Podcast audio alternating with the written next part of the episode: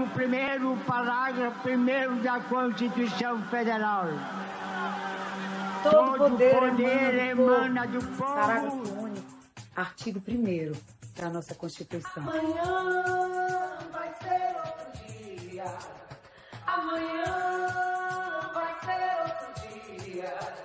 Amanhã vai ser outro dia.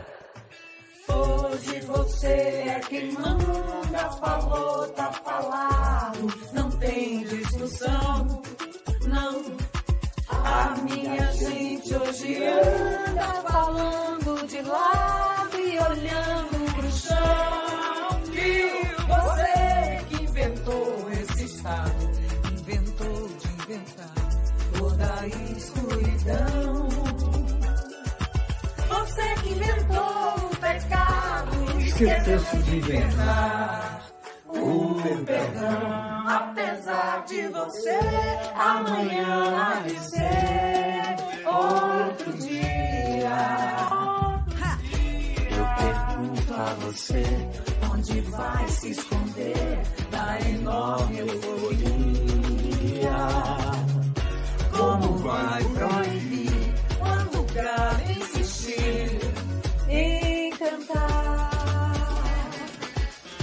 Água nova brotando e a gente se amando sem parar. A arte liberta as liberdades. Por isso ninguém pode ser censurado ou discriminado.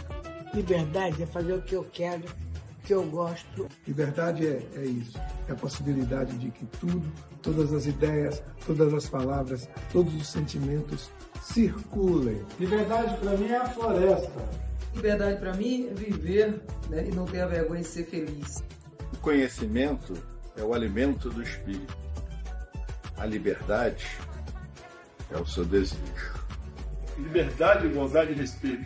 Eu quero o direito sem preconceito. Liberdade para mim é poder ser quem eu sou, da maneira que eu quiser, sem me preocupar com julgamentos, críticas ou qualquer outra coisa. A liberdade individual é o bem mais precioso da vida.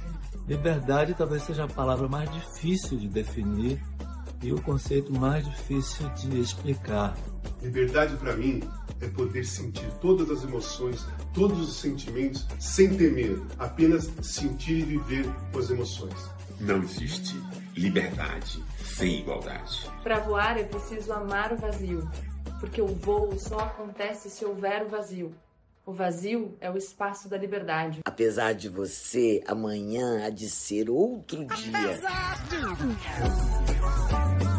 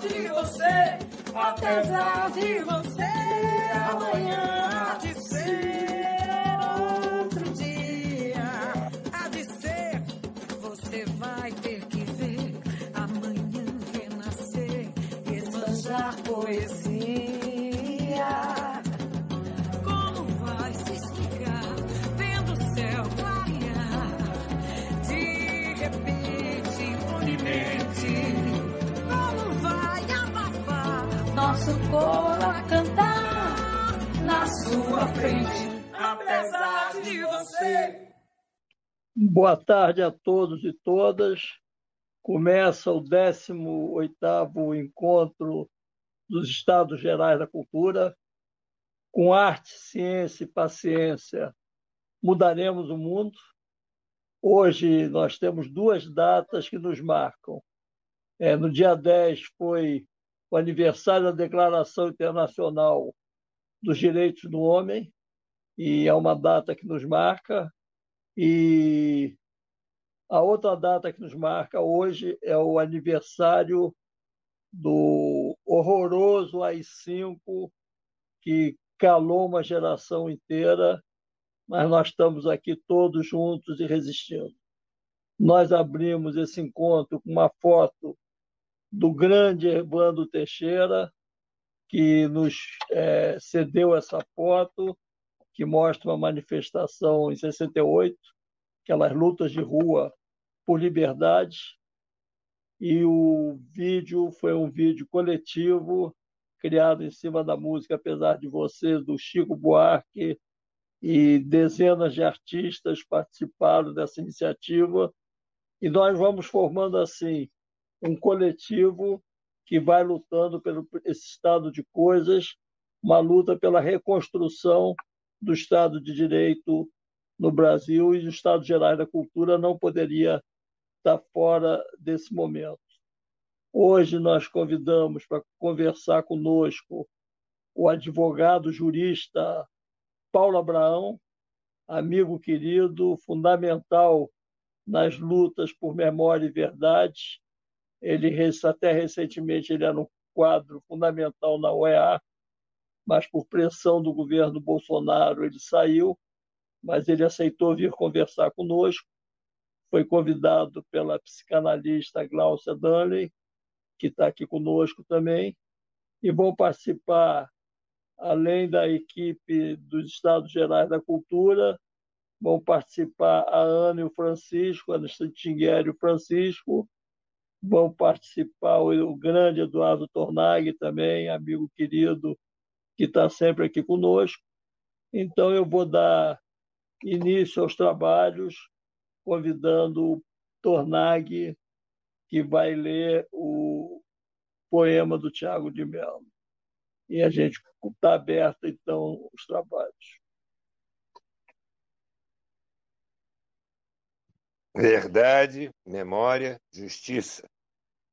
Puxando pela memória, lembramos o momento em que o ato institucional número um decretava o fim da verdade e a injustiça, e Tiago de Mello respondeu com os Estatutos do Homem, um ato institucional permanente, que dizia no seu artigo 1 fica decretado que agora vale a verdade, que agora vale a vida, e que de mãos dadas trabalharemos todos pela vida verdadeira. Fica decretado que todos os dias da semana, inclusive as terças-feiras mais cinzentas, têm direito a converter-se em manhãs de domingo. Artigo 3 Fica decretado que, a partir deste instante, haverá girassóis em todas as janelas, que os girassóis terão direito a abrir-se dentro da sombra e que as janelas devem permanecer o dia inteiro abertas para o verde, onde cresce a esperança. Fica decretado no artigo 4 que o homem não precisará nunca mais duvidar do homem, que o homem confiará no homem, como a palmeira confia no vento, como o vento confia no ar, como o ar confia no campo azul do céu. Parágrafo único: o homem confiará no homem como um menino confia em outro menino. Artigo 5 fica decretado que os homens estão livres do jugo da mentira. Nunca mais será preciso usar a couraça do silêncio, nem a armadura das palavras. O homem se sentará à mesa com seu olhar limpo, porque a verdade passará a ser servida antes da sobremesa. Artigo 6 fica estabelecida durante dez séculos a prática sonhada pelo profeta Isaías, e o lobo e o cordeiro pastarão juntos, e a comida de ambos terá o mesmo gosto de aurora. Artigo 7 por decreto irrevogável, fica estabelecido o reinado permanente da justiça, da claridade e a alegria. Será uma bandeira generosa para sempre desfraudada na alma do povo. Artigo 8 fica decretado que a maior dor sempre foi e será sempre não poder dar-se amor a quem se ama e saber que é a água que dá à planta o milagre da flor. Artigo 9. Fica permitido que o pão de cada dia tenha no homem o seu sinal de seu suor, mas que, sobretudo, tenha sempre o quente sabor da ternura. Artigo 10. Fica permitido a qualquer pessoa, a qualquer hora da vida, o uso do traje branco. Artigo 11 fica decretado, por definição, que o homem é um animal que ama e que por isso é belo, muito mais belo que a estrela da manhã. Artigo 12. Decreta-se que nada será obrigado nem proibido, tudo será permitido, inclusive brincar com os rinocerontes e caminhar pelas tardes com uma imensa begônia na lapela. Parágrafo único. Só uma coisa fica proibida: amar sem amor. Artigo 13. Fica decretado que o dinheiro não poderá nunca mais comprar o sol das manhãs vindouras.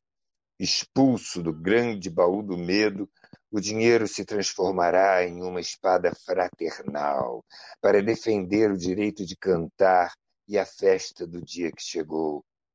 Artigo final. Fica proibido o uso da palavra liberdade, a qual será suprimida dos dicionários e do pântano enganoso das bocas. A partir deste instante, a liberdade será algo vivo e transparente como um fogo ou um rio, e a sua morada será sempre o coração do homem. Santiago do Chile, abril de 1964. E assim, na memória, pela verdade e pela justiça, eu passo a voz.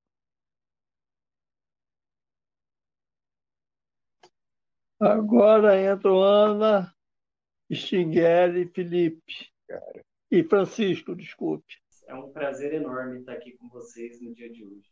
Sim, obrigada pelo convite.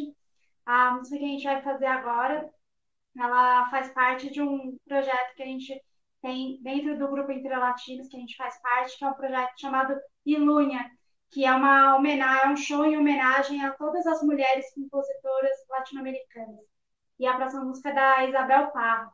E só uma curiosidade, essa música faz parte de um movimento chamado a Canção de Exílio, né? Que era um dos artistas que estavam no Chile, tiveram que amargar aí anos e anos de exílio y toda la tierra entera. La, la, la,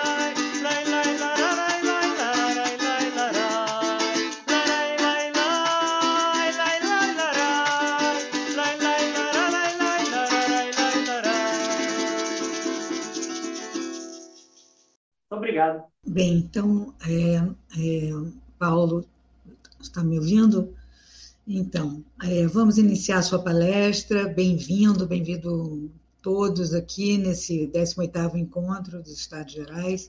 E o Paulo Abrão, é, vocês devem, claro, conhecer, é um desses brasileiros de quem a gente se orgulha, né?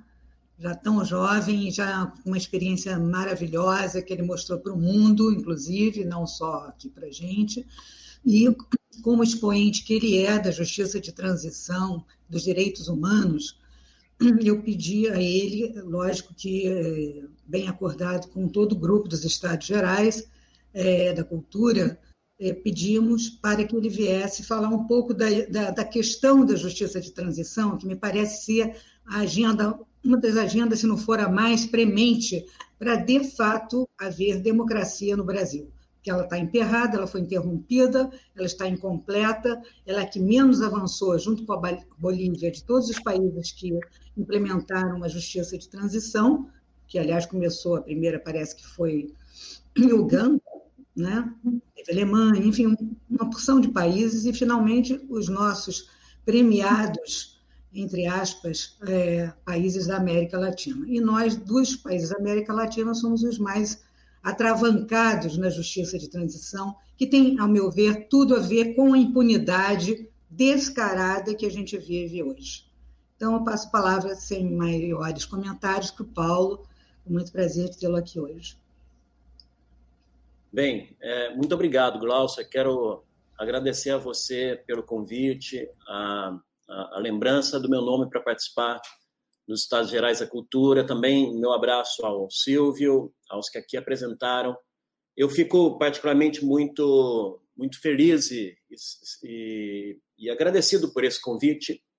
Uh, e numa data como essa, né, onde nós estamos frente a 52 anos da prática de terror de Estado no Brasil, com a instituição do ato institucional número 5, é, onde isso aponta para todos nós a necessidade de recuperar todas as nossas capacidades de, de resistência democrática frente aos atuais retrocessos que tentam, é, dentro de um marco de saudosismo da ditadura militar, estabelecer limitações às liberdades ou é, reiterar aquilo que nós sempre denunciamos ao longo do tempo, que é a, os efeitos da nossa transição controlada ao qual ah, nós nunca conseguimos romper até os dias de hoje.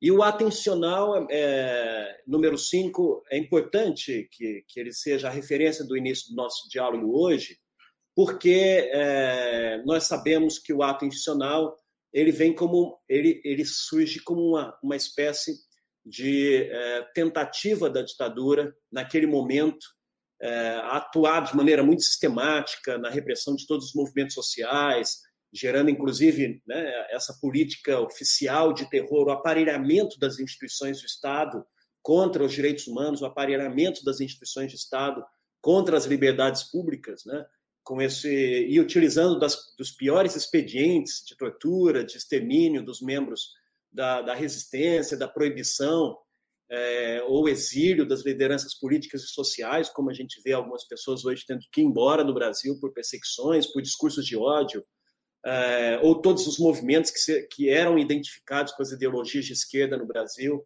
por um processo de macartização que até, até hoje é muito presente é, em algumas expressões políticas, né? Obviamente sem, sem comentar o generado, generalizado número de pessoas afetadas pelas prisões arbitrárias, os presos políticos, os, os, os demitidos uh, dos seus trabalhos, os perseguidos em sentido amplo. Né?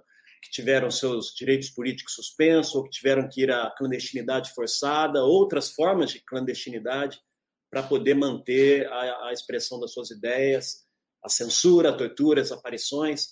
É, e o que a gente, o que mais me chama a atenção sobre a realidade brasileira atual, realizando um, um contraste com tudo que nós vivemos no período ditatorial, é, é exatamente a retomada da, das estruturas governamentais ou das estruturas estatais que, em tese, são construídas para a proteção dos direitos das pessoas uh, por um conjunto de, de personagens militares.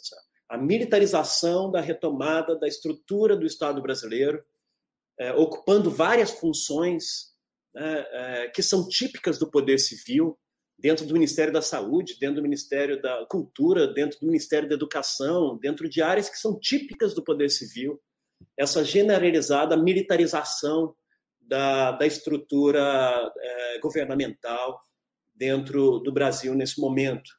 É, isso, isso para mim, é muito, muito é, sério, acho que para todos nós isso é muito sério, né? É, e só reforça para nós como é que nós temos que recuperar a nossa, a nossa história em relação à resistência democrática, ou seja, recuperar esse histórico que lá no passado permitiu que a sociedade brasileira pudesse vencer e, retomar a democracia, porque de alguma maneira o que nós estamos vivendo é um retrocesso de mais de 30 anos. Lá atrás, quando as pessoas no período de redemocratização estavam lutando, estavam lutando para retomar o poder civil sobre essas estruturas. E de repente agora essas estruturas estão todas de novo, de novo é, impregnadas pelo controle é, militar é, é, é um elemento simbólico muito poderoso essa, esse tipo de, de, de, forma de gestão política do Estado e que acho que deveria estar no centro das nossas, das nossas denúncias. Então, recuperar, para mim, recuperar esse histórico que permitiu lá no passado todo o movimento de, de, de resistência democrática é, é, fundamental nos dias de hoje. Né? É, e eu queria fazer uma recuperação dessa experiência porque ela ajuda, na minha visão, que nós é, reforcemos todas e reorganizemos todo esse sentido de luta por liberdade que hoje o vídeo que nós assistimos aí revela a reorganização da sociedade brasileira nesse momento para denunciar as novas formas de restrição às liberdades. Elas estão é, se expressando e se acumulando e, de alguma maneira, é, de novo, recuperando uma capacidade de mobilização ao redor de uma ideia de solidariedade que há muito tempo é, se perdeu ou se tentou fazer perder por parte de algumas expressões políticas mais hegemônicas. Mas para recuperar ou para enfrentar aquele Estado ditatorial, foi fundamental todo o movimento social a favor da aprovação de uma lei de anistia. Vocês se recordam a luta social pela anistia. É, que bom que, que, se bem é verdade que a luta pela anistia ela existia já desde o primeiro dia do golpe, ela se fortalece exatamente no pós às cinco, né, é, com os efeitos mais drásticos dessa ditadura violenta, é, daquele momento mais crítico da nossa repressão, onde se organizam os familiares, as mães dos filhos mortos, as viúvas, os familiares desaparecidos, os presos, movimentos presos políticos, os exilados, do movimento artista, da cultura brasileira, né, ocupando a arena pública em busca de liberdade, em busca é, de explorar as brechas para poder avançar na construção progressiva de novos direitos. Mas aquele movimento pela anistia, que se espalha por toda a sociedade, né, desde aqueles setores militantes mais organizados, até o movimento estudantil, o movimento cultural e outros movimentos populares, foi o que permitiu formar dentro da sociedade brasileira uma espécie de um consenso que se traduziu numa das maiores mobilizações sociais da história do Brasil. Quando todos nós, independentemente das distintas lutas que nós tínhamos, nas diferentes frentes é, específicas das nossas é, agendas pessoais ou, ou, ou profissionais, conseguimos identificar uma ação comum que teve uma capacidade, uma força suficiente para recuperar um sentido de liberdade, né? É, e, e, eu quero falar sobre esse sentido de liberdade porque o vídeo que nós assistimos remete a essa, a, a essa mensagem sobre a luta e a manutenção da liberdade e o movimento social da luta pela anistia ampla, geral e, restrita era um movimento que, que fazia referência a todos os, os crimes políticos que haviam sido praticados pela resistência contra o regime ditatorial. Então, é obviamente que um movimento que solicita a liberdade dos presos políticos é um movimento é, que tem a, a, ideia de anistia vinculada à ideia de liberdade. Né? Essa luta social buscava o resgate das liberdades públicas, das liberdades civis, das, das liberdades políticas, é, e, e, essa ampla mobilização popular, inclusive, obrigou a ditadura naquele momento a ter que reconsiderar a, posição que ela tinha até aquele momento de não, de não aprovar nenhuma lei de anistia no Brasil e manter a ditadura por muito tempo. Né? Então, é, é, óbvio que nós não podemos ignorar também que a, a, lei de anistia, como ela foi aprovada naquele momento como resultado de uma conquista social, ela impôs uma derrota à ditadura, mas ao mesmo tempo a ditadura também não, não aprovou a lei de anistia ampla, geral e restrita, que é aquela que o movimento social preconizava. Né? mas, de alguma maneira, foi uma imposição que a sociedade brasileira gerou para aqueles setores mais autoritários naquele momento, e apesar de que tenha sido efetivamente uma lei restritiva, aquilo foi um marco fundamental desse processo de redemocratização e que tem muito a ver com o movimento social que hoje a gente observa dentro da sociedade brasileira, de os setores se reorganizando e se associando novamente para manter as nossas, as nossas esferas de democratização dos espaços públicos, mas também para manter a luta é, pela liberdade. Né? É, Para mim, é, a luta, eu, eu, já há muito tempo, desde, desde a época que estávamos na, na Comissão de Anistia e ao lado dos movimentos sociais por verdade, memória e justiça, naquela nova mobilização social que tentava agregar um passo é, adiante numa ideia de verdade e justiça em relação a todos os crimes do passado, é, para todos nós, desde esse momento, a, a, a luta pela anistia era, um, era, uma, era, uma, era uma continuidade. Nós fazíamos do movimento de Memória, Verdade e Justiça um elo de continuidade da luta social pela anistia dos anos é, 70, da luta contra pela redemocratização e contra a ditadura, porque entendíamos que é, éramos e somos resultados desse processo histórico que reconquistou a democracia no Brasil e que naquele momento obteve as, as conquistas que foram possíveis diante de toda uma ideia de é, uma ideia de construção, né, da, da, construção na verdade de uma ideia de um acordo político que se teria construído naquele momento, que era um acordo que que seria é, um acordo entre a oposição e o governo para é, entregar liberdade em, em troca da impunidade, né?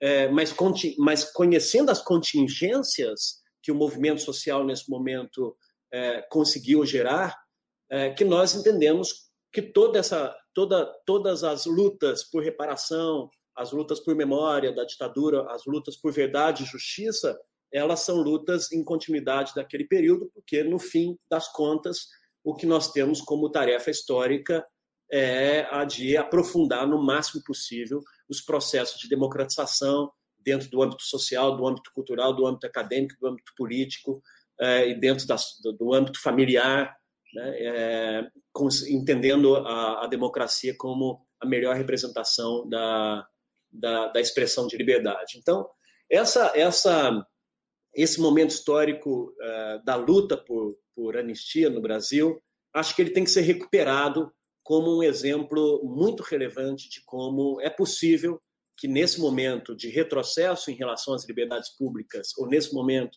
onde há, existem novas expressões autoritárias dentro da sociedade brasileira, que são crescentes, é, que tentam, de novo, recuperar um discurso de impunidade, um discurso de esquecimento em relação à ditadura, uma ressignificação da ditadura, é, é, não como um golpe da ditadura, não como um arbítrio, e sim como uma necessidade, né? essa, essa ambiguidade desse discurso, é, é, é, é, o que nós temos. É, esse é o elemento central que eu acho que nós temos que ter a capacidade de, de recuperar a, as condições para derrotá-lo, para devolvê-lo para dentro do armário da vergonha.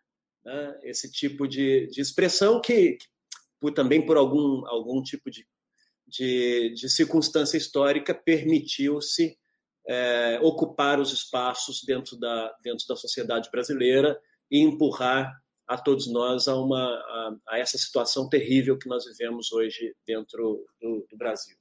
Então, o que eu quero só aqui, em primeiro lugar, é, é destacar, portanto, que, que essa luta pela anistia lá atrás, ela atravessou gerações, é, ela, ela tem que ser entendida como um marco de formação da nossa identidade democrática. Então, não, não existe possibilidade ao meu ver, hoje, de que nós derrotemos essas novas forças autoritárias dentro do Brasil sem recuperar essa nossa, esse nosso movimento de identidade democrática. É, é porque foi por meio dessa luta que a sociedade se mobilizou para mudar um conjunto de, de, de situações, inclusive de, de, é, é, de compreensões é, de senso comum, né? do brasileiro como um homem cordial, que é contrário a, ao enfrentamento, contrário às rupturas, né? de que não, é, que não reage frente às expressões autoritárias. Né? É, eu acho que essa, essa, essa identidade democrática nossa ela tem que ser é, reconstruída ou construída ou fortalecida a partir desse fio histórico que remete ao processo de luta social que demonstrou nesse momento e tem que aprender com essas experiências do passado como que aquelas condições ou aquela maneira de enfrentar o sistema autoritário eh, teve ao final das contas um resultado exitoso e, e, e, de, e de vitória. Porque esse processo transicional brasileiro esse processo de transição nos deixa muito claro que apenas com um grande trabalho de é, político mas também jurídico, é que se pode superar é, esse legado dessa, dessa, dessa transição controlada que até hoje nós não conseguimos romper com todas as, as suas consequências, né? que não são consequências exclusivas é, é dos, da expressão ou da concretização dos direitos das vítimas da ditadura militar, mas que são expressões culturais é, e que, enfim, todos nós estamos aí assistindo toda a sua, a sua força né, de, de recuperação da, da, da, hegemonia do imaginário social brasileiro. Né? Hoje, a, a, a, os meios de comunicação dão a notícia de que uh, o Bolsonaro uh, mantém os seus índices de aprovação uh, popular junto à sociedade brasileira nos mesmos níveis e até em uma situação melhor que aquelas anteriores à, à pandemia. Então tem aí, ó, tem aí um, um elemento imaginário muito forte que precisa ser enfrentado e que, na minha visão, nós temos que recuperar exatamente a experiência do passado naquela luta social pela anistia como elemento de representação da luta por liberdade e, e, e democratização, como a experiência histórica mais recente que a sociedade brasileira teve para poder enfrentar tamanha, eh, tamanho desafio eh, e tamanho inimigo que é, é essas novas expressões fascistas na nossa sociedade. Já faz muito tempo que, que todos nós estamos discutindo a emergência dessas novas formas de expressão fascista, e tudo isso começou com o surgimento dos populismos nacionalistas né, em diferentes países da nossa região, é, do, do, mundo, na verdade, e que acabaram gerando uma onda é, é, em vários países de governos de extrema direita, e, e, já tentou muitas vezes explicar o ressurgimento desse fenômeno, né, como uma reação do processo de integração ou de unificação da Europa, que, naquele, que lá atrás alimentou o preconceito daquela da sociedade europeia, né, manipulando a angústia que eles viviam das mudanças da implementação da, da, da, da, da União Europeia, né, manipulando as reações xenófobas e racistas em relação ao, ao movimento dos migrantes naquela região, mas a verdade é que em diferentes é, latitudes, esses movimentos neofascistas ou esses movimentos é, populistas é, nacionalistas, eles têm uma concepção de sociedade é, que é muito diferente da, da concepção que foi, que foi construída a partir do pós-guerra dentro de um marco internacionalista de respeito aos direitos humanos. Né? São movimentos que recuperam a, o conceito de Estado-nação desde uma perspectiva tacanha, né, de um nacionalismo desde uma perspectiva tacanha, reforçando, uh, reforçando ah, os elementos de, de, ausência de solidariedade internacional, com, com, toda uma narrativa de desprezo pelas instituições, né, pelas instituições do Poder Judiciário, pelas instituições democráticas, pelas instituições de participação social, pelas instituições de direitos humanos, né, pelas próprias instituições internacionais, instituições multilaterais, os organismos é, multilaterais, como mais recentemente na pandemia se tentou é, desqualificar todo o trabalho da Organização Mundial da Saúde, ou se tentou é, é, destruir as capacidades de atuação dos organismos internacionais de proteção aos direitos humanos. Ou seja, é um nacionalismo que nos é vendido como uma dentro de uma, de uma lógica de isolacionismo, né? fomentando a, a desunião dos povos, a desunião das nações, a desintegração e desmantelamento dos processos de, de cooperação e integração regional na Unasul, no próprio Mercosul, é, porque, enfim, a representar essa, esse conceito de sociedade que esses movimentos nacionalistas, populistas, neofascistas, extrema direita têm, é exatamente um conceito que trabalha com uma ideia egoísta, competitiva, com tendência ao conflito. Né? É, e, e, é interessante que na discussão jurídica, que é de onde eu venho, nós também identificamos de uma maneira muito evidente que, essa, que esse movimento também tem um pensamento jurídico próprio. E na lógica desses movimentos, é, o discurso dos direitos humanos não é aquele mesmo discurso que foi, que foi construído dentro desse processo civilizatório do pós-guerra, depois da, do, do, nazismo e depois de todos os efeitos que isso é, gerou nos genocídios, né, que, que, que, que, construíram um movimento internacional de reconhecimento é, da, da, da, universalidade dos direitos humanos. Ao contrário, estes movimentos eles têm é, um pensamento do discurso do, dos direitos humanos numa ideia de declarar que existem alguns direitos que são inalienáveis, aqueles que são naturais, centrais, como a liberdade religiosa, os direitos de propriedade, e todo o restante seriam direitos contingentes, dependentes de oscilações democráticas que podem ser retirados, que podem retroceder. Né? Então, a visão seletiva dos direitos humanos que nega esse princípio fundamental é, da universalização dos direitos humanos, a ideia de que, que os direitos valem para todas as pessoas e que todos devem ser respeitados, independentemente de qualquer critério de discriminação, e que eles são resultados de lutas históricas e de uma construção progressiva é, que, e, e, não necessariamente uma condição divina que, que, que estabelece como critério de, de, legitimidade o que, o que pode e o que não pode ser reconhecido como direitos, direitos humanos.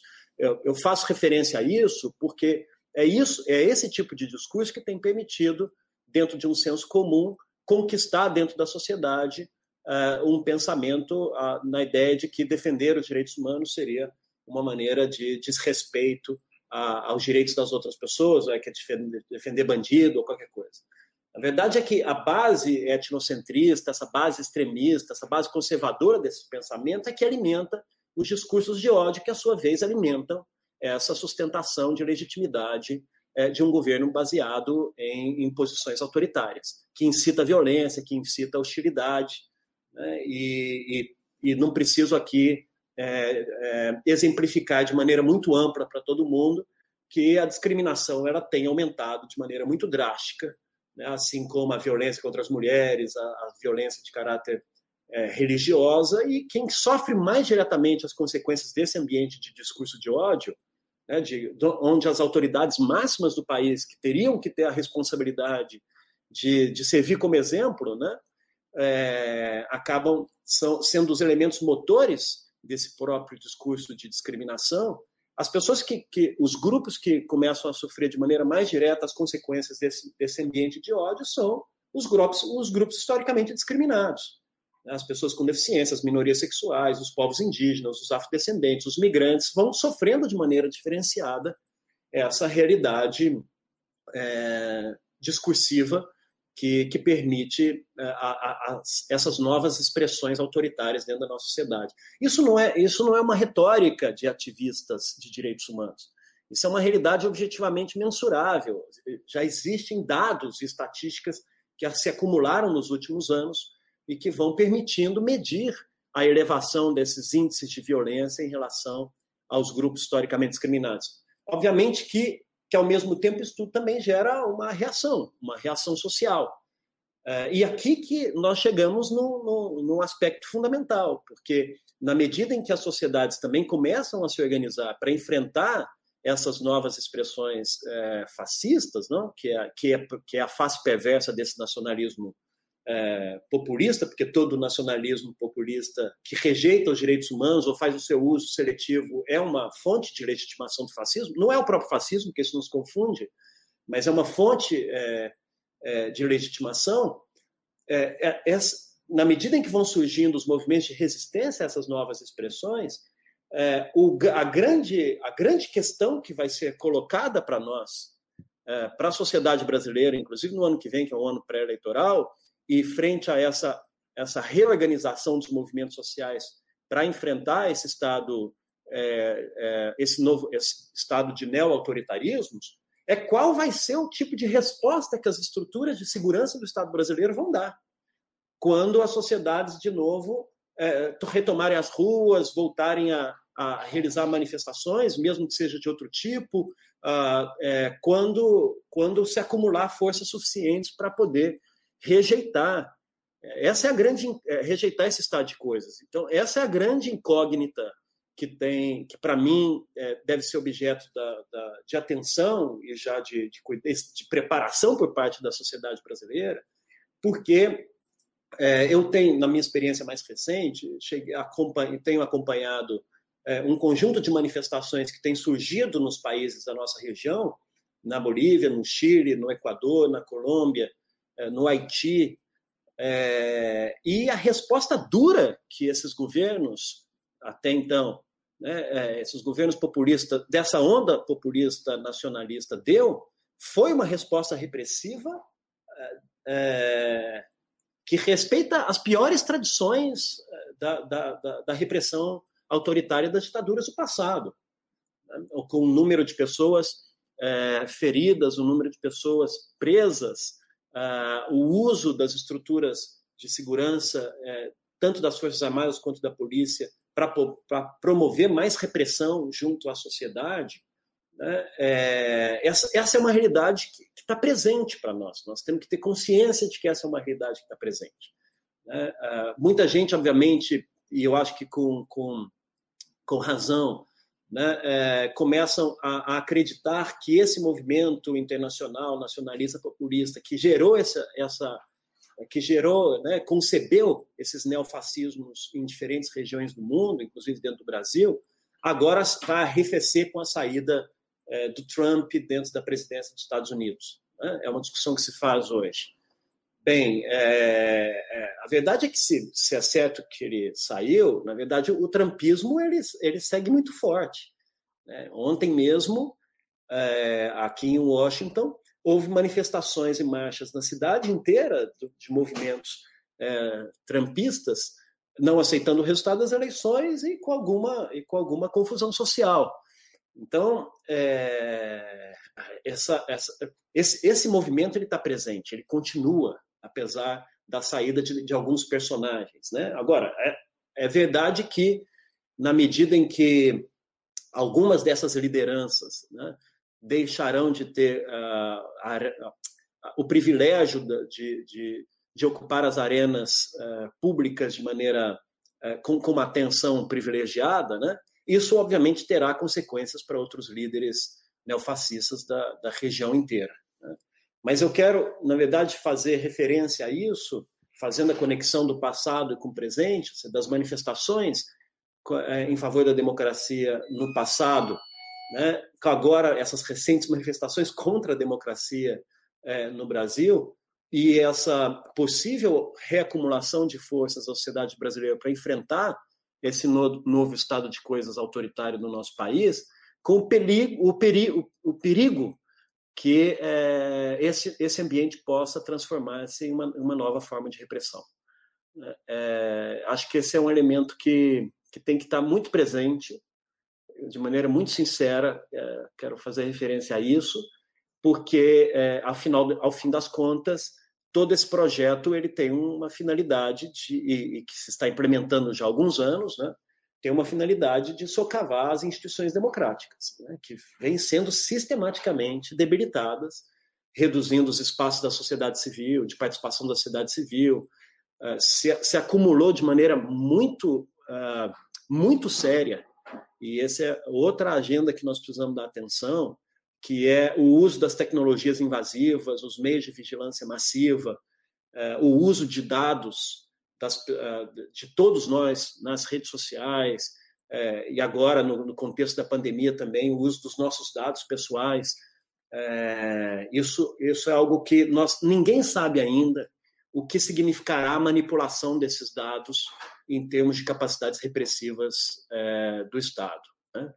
Não, sem, sem querer também gerar nenhum tipo de, de alarmismo, né? mas só com a consciência histórica de todos aqueles defensores de direitos humanos em relação a esse tema, é, nós temos que estar conscientes de que essa é uma situação que se está acelerando é, em, e de maneira particular nesse contexto da pandemia, porque muitos governos da nossa região eles estão utilizando a pandemia como um tipo de pretexto para expandir o controle sobre a sociedade civil, é, estabelecendo um conjunto de medidas, medidas de restrição à liberdade de expressão, é, medidas de, de, de, restrição à liberdade pessoal, à inviolabilidade do, do domicílio, dos dados pessoais, da privacidade, que são temas que são muito caros quando se fala em, em preservação de liberdades. Né? É, tem, existe vários países da região que desde março estão em funcionamento do seu, de, jurídico dos seus estados de direito dentro de uma dentro de um marco de, de, de declaração de estado de emergência, de estado de exceção, ou estado de catástrofe, ou estado de calamidade pública, ou estado de emergência sanitária muitos países têm desde março renovado dentro dos seus dentro dos seus territórios essas normas de excepcionalidade.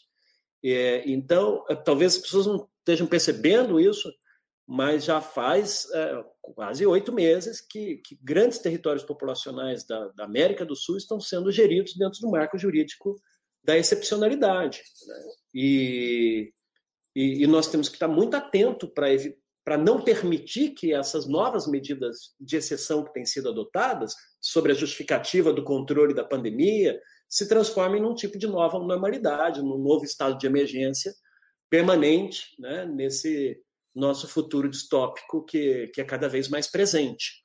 Recordemos que quando passou o 11 de setembro, é, inúmeras, é, inúmeros países, na sequência, começaram a criar legislações de, de restrição às liberdades, de determinados aspectos que nós nunca imaginávamos, né? os, níveis, os níveis de controle de segurança nos aeroportos, na, na criação de leis é, antiterroristas, na, né?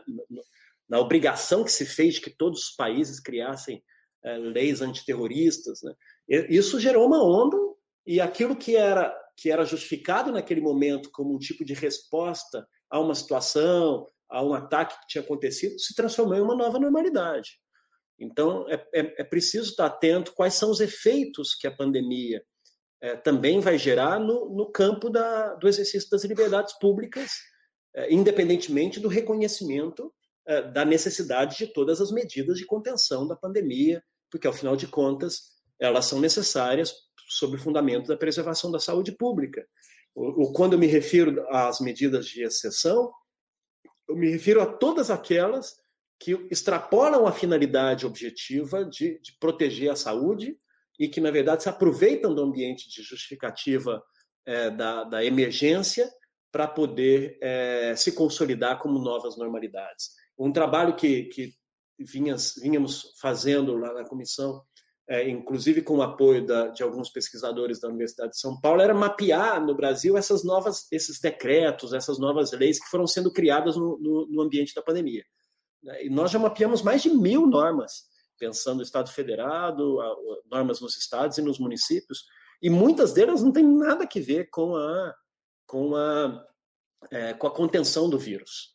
Né? Então, é, apenas percebamos que esses movimentos de, de de restrição às liberdades, eles têm que estar é, no foco das nossas atenções, porque isso somado à diminuição da esfera pública e somada com esse retórico essa retórica governamental de descaso com as vítimas, né, inclusive com as populações mais afetadas pela pandemia, isso só uh, eleva uh, esse ambiente de discurso de ódio, né? essa, esse ambiente que ameaça uma variedade de direitos e que ameaça as própria, a própria ideia, a, toda e qualquer forma de solidariedade que vem sendo enfraquecida cada vez que as sociedades tentam se organizar ou a comunidade de direitos humanos tenta se organizar para resistir contra esses retrocessos e denunciar essas formas de autoritarismo, independentemente do matriz, da, da matiz ideológica que ela possa ter.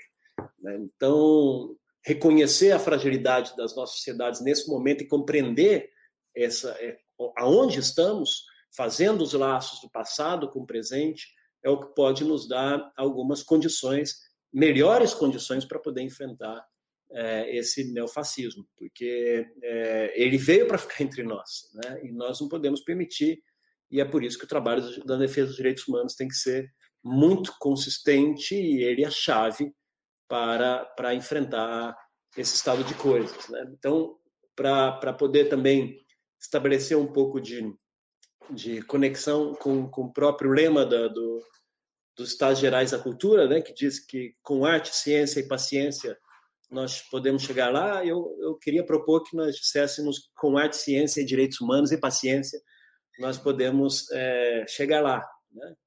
É, queria, na verdade, a minha vontade mais, mais pessoal é a de que nós pudéssemos ter a capacidade de, inspirados nesse movimento da luta pela anistia no passado, que foi vitorioso, que é um exemplo de resistência democrática fundamental, nós pudéssemos criar especialmente no ano que vem, que é um ano pré-eleitoral no Brasil, fundamental para derrotar esse tipo de discurso neofascista e essa expansão desses pensamentos é, autoritários é, nesse contexto de pandemia, é, reorganizar a nossa capacidade de, de desse, desse, sentido, né, da luta da luta social como luta por, por liberdade, como as coisas estão fazendo, né, para retomar o poder civil, empurrar de volta o fascismo para dentro do armário das suas é, vergonhas. Né?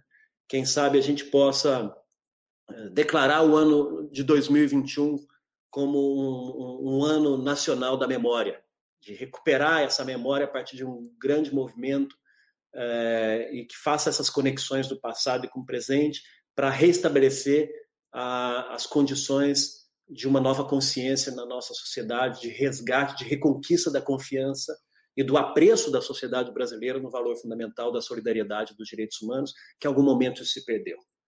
Né? Essa talvez possa ser uma das grandes tarefas que a gente tem. Se nós conseguirmos fazer isso, nós estaremos dando mais um passo à frente é, nessa, nesse grande movimento que começou lá atrás e que tem continuidade nos dias de hoje para poder romper ainda os espectros dessa e as consequências dessa transição controlada lá de trás, que, que a gente vive os efeitos dela até hoje.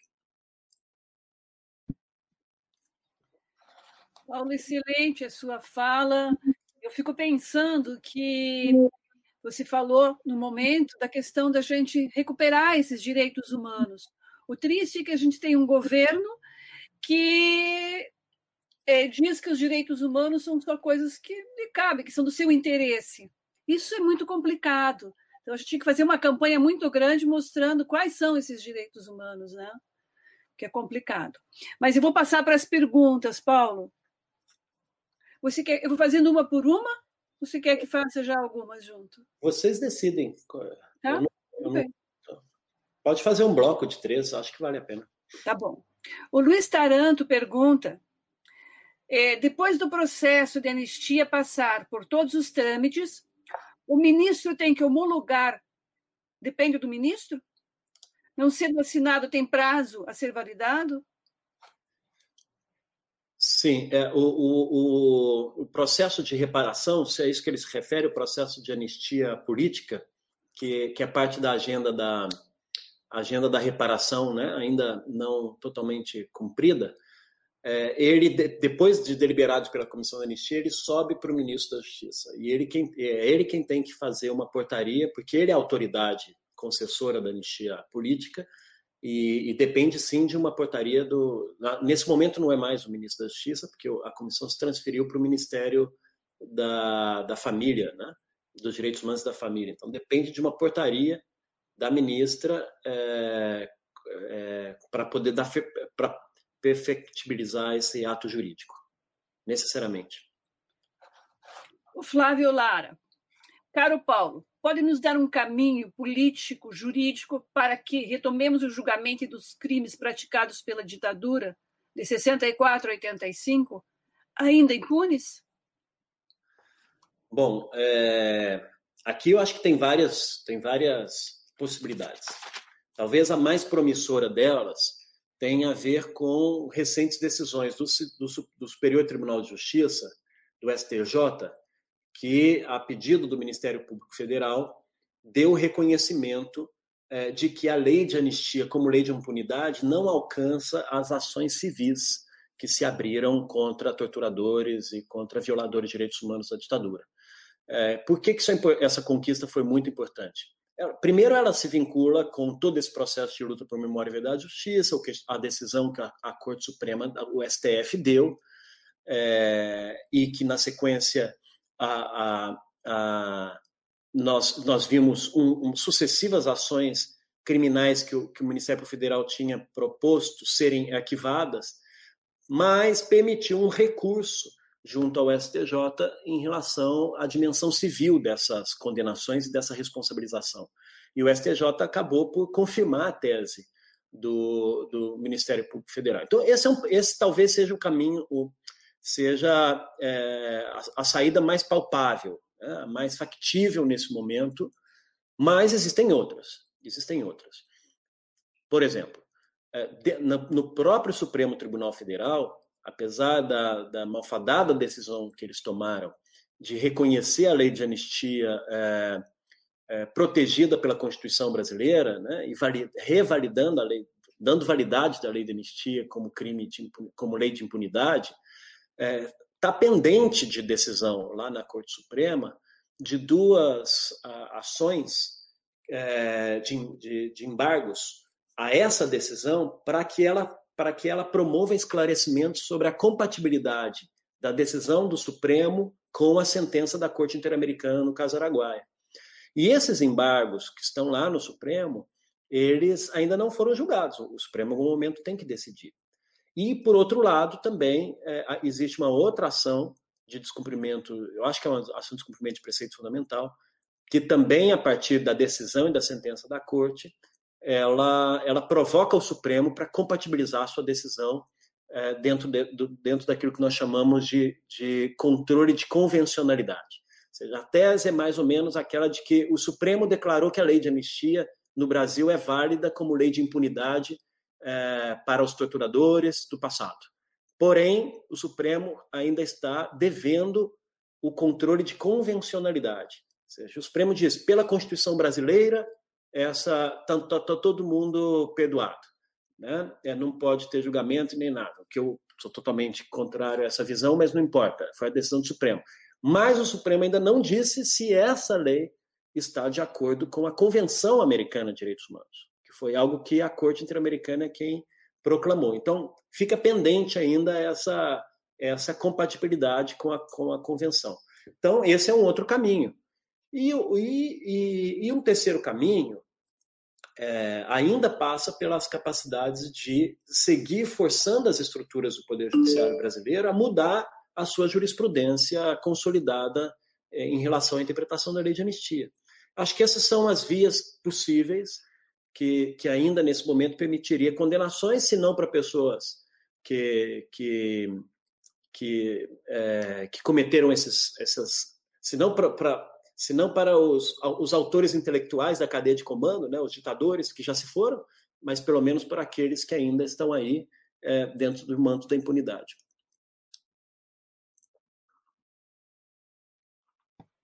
O José Bulcão e a Sandra Zani perguntam: com tantos militares nos postos chaves do governo, estamos sob um regime militar, sob suspensão. A comissão de verdade foi muito branda. Se tivesse havido punição aos torturados, seria possível esse retorno? Posso fazer mais uma?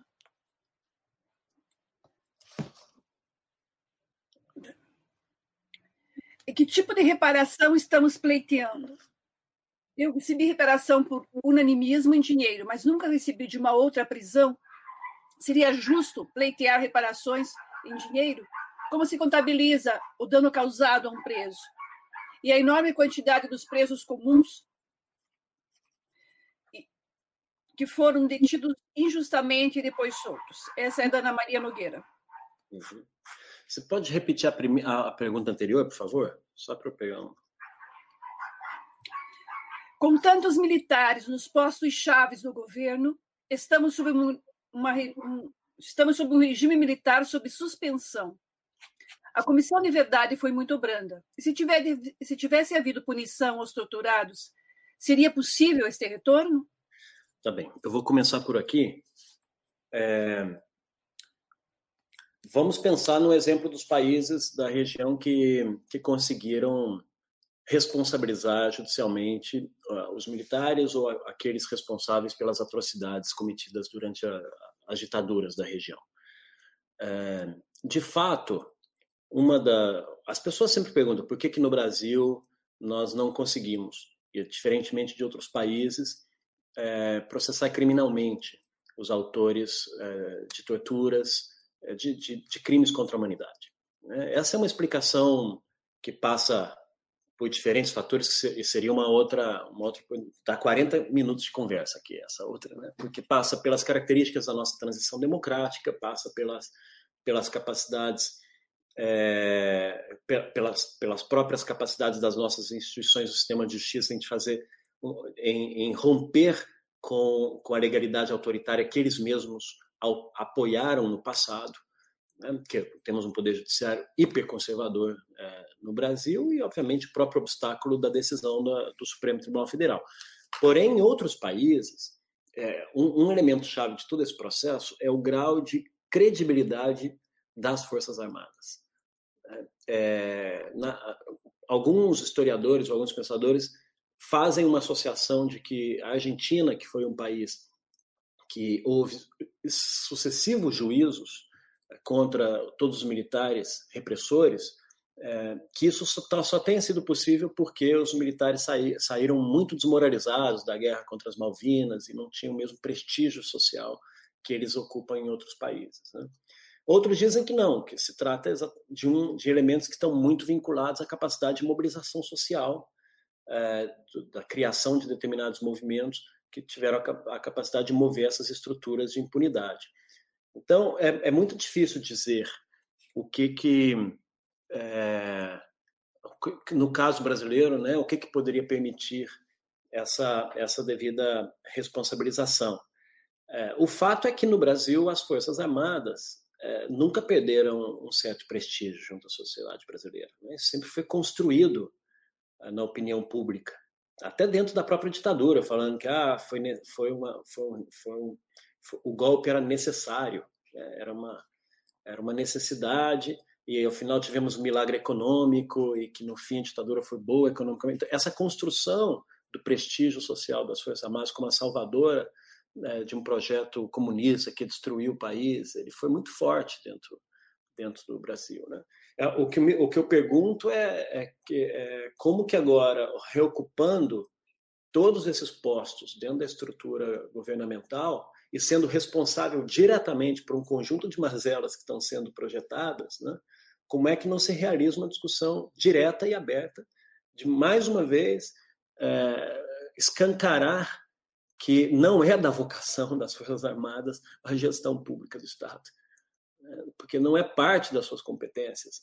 Isso não se trata de um discurso antimilitar ou, ou contra as Forças Armadas brasileiras, é apenas dizer que cada um é vocacionado para poder se dedicar as tarefas constitucionais que lhe cabem. Né? E, e, e, e, as esferas, e os ministérios, a estrutura do Estado, a estrutura organizacional do Estado brasileiro tem que ser ocupada é, pelo, pelos, pelos quadros civis, como, como sempre foi, pelos especialistas forjados dentro da academia, pelos, pelos, pelos profissionais experimentados dentro das suas respectivas áreas. A área de cultura tem que ser gerida pelo pessoal da cultura, a área da saúde tem que ser gerida pelo pessoal da saúde, e assim por diante. Então, eu, eu também não quero dizer que necessariamente essa, é, é, esse estado de coisa é decorrente de uma Comissão Nacional da Verdade que tenha sido é, branda. Né?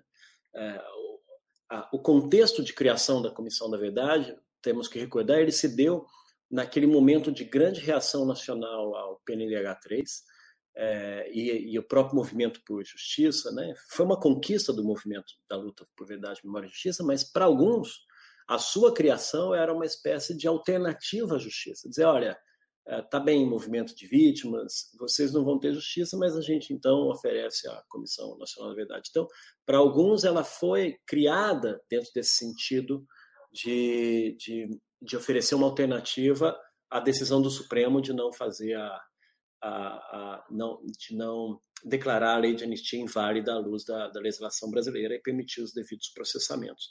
Então, é complicado realmente é, também crer que esse contexto que restringiu as possibilidades de funcionamento da Comissão Nacional da Verdade também seja é, culpabilizado por esse estado de coisas. Né?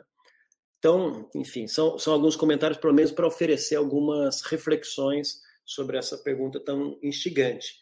E em relação à, reparação, para a reparação da época da ditadura, a, a legislação brasileira ela criou critérios muito objetivos, e são aqueles critérios da Lei 10.559, que estabelece ou máximo 100 mil reais para as pessoas que, que é, não tiveram descontinuidade de seus vínculos laborais, e, e sim aqueles que tiveram demissões e descontinuidade de seus vínculos laborais, é que essas pessoas pudessem ser reparadas com valor proporcional ao que elas estariam ganhando hoje se, se não tivessem sido demitidas dos seus postos. É, foi, uma, foi um critério é, altamente é, controverso, porque, de fato, o resultado final é que nem sempre as pessoas que sofreram as lesões mais graves, é, especialmente aquelas vinculadas à tortura, à prisão arbitrária, são aquelas que vão receber as maiores indenizações, mas foi um critério arbitrário do legislador, não, não existe racionalidade nisso. Então, não adianta querer buscar uma racionalidade, porque ela não existe. Né? Esse foi o critério arbitrário dos legisladores lá em 2000, a partir da medida provisória que o Fernando Henrique criou e que depois transformou em lei. É, e, portanto, assim foi. Né? É, poderíamos ter mudado essa lei depois para tentar torná-la um pouco mais justa e equitativa? É, era um esforço válido ou era um grande risco reabrir uma discussão sobre essa lei de reparação e isso resultar em retrocessos de reconhecimento de direitos que, que já haviam sido conquistados durante o processo constituinte. Então, são, são dilemas que, que a história também vai deixando nesse processo, né? nessa caminhada. É, só reforçando a questão da pergunta, que eu acho que eu não coloquei direito, a gente está vivendo um estado, um regime de suspensão pelo fato de ter tantos militares no governo? É, é, se o Brasil hoje vive em estado de exceção, eu acho que não. Não, eu sei. Um suspensão. suspensão. Um estado ah, de tá. suspensão de direitos seria um estado de exceção, né? Aquele onde não valem não valem as não valem as regras vigentes da, da Constituição.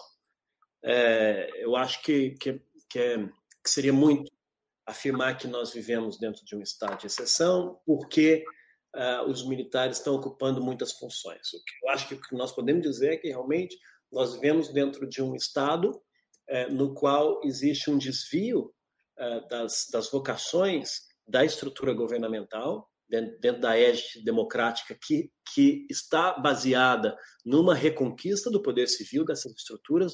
A sociedade brasileira reconquistou a estrutura do Estado para que ela fosse gerida pelo próprio poder civil e não mais pelos poderes militares.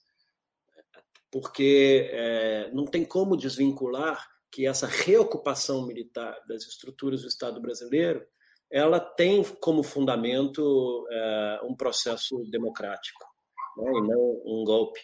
Ah, se tivesse sido algo, o, o governo imediato à, saída da Dilma, nós poderíamos hoje estar dizendo isso. Mas o fato é que veio um governo intermediário, depois se promoveu eleições.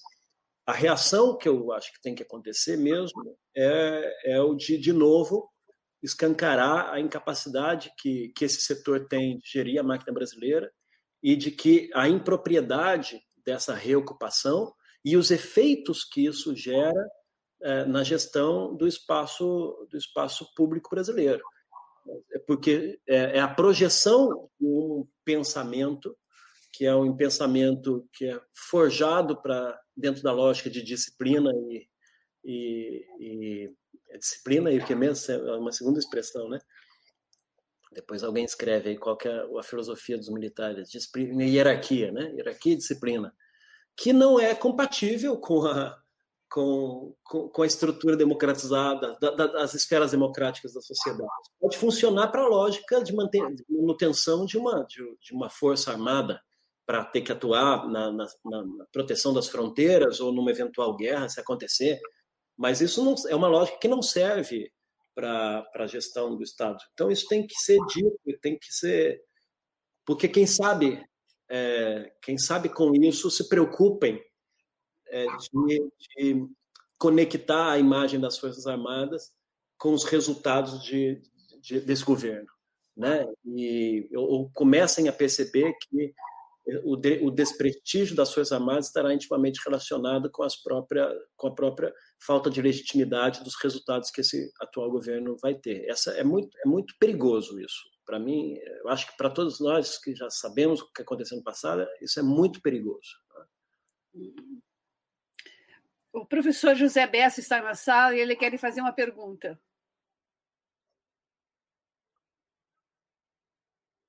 Teu microfone, Bessa. Deixa eu ver aqui. É. Tá o microfone agora? Ok. Tá. Boa noite, Paulo.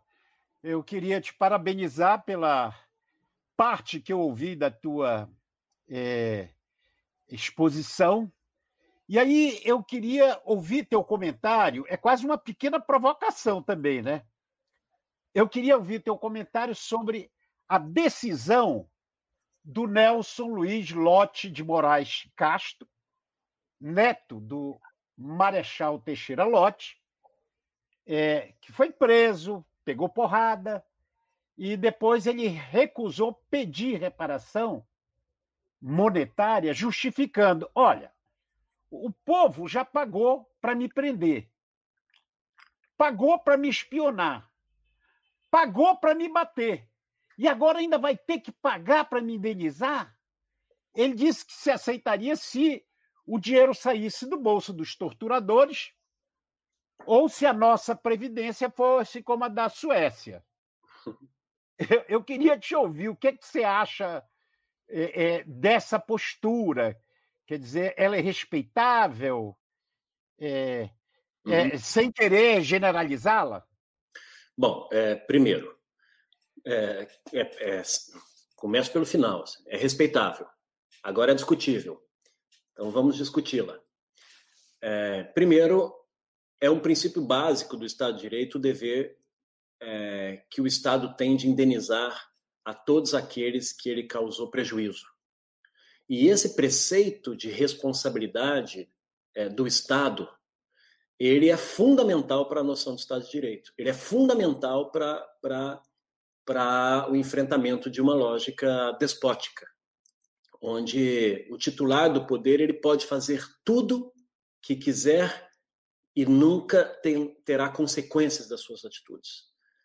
Então, esse postulado da responsabilidade das autoridades ou das instituições do Estado, que tem a finalidade de proteger e não perseguir, de ter que responder pelas, pelos seus atos, ele tem uma força muito importante na contenção dos abusos de poder, né? ela tem uma importância estrutural fundamental na organização das estruturas estatais para, para a coibição do, dos, das práticas de abuso de poder, para a coibição dos autoritarismos, para, para, para o respeito às próprias instituições. Eu acho que, que esse preceito é uma grande conquista.